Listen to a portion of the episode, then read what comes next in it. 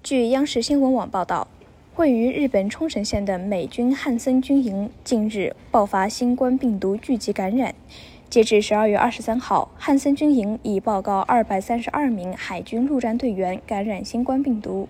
同时，驻日美军军营的疫情已传染给日本雇员。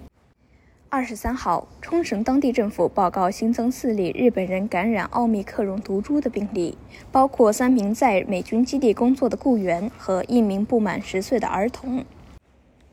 感谢收听羊城晚报广东头条，我是主播徐静。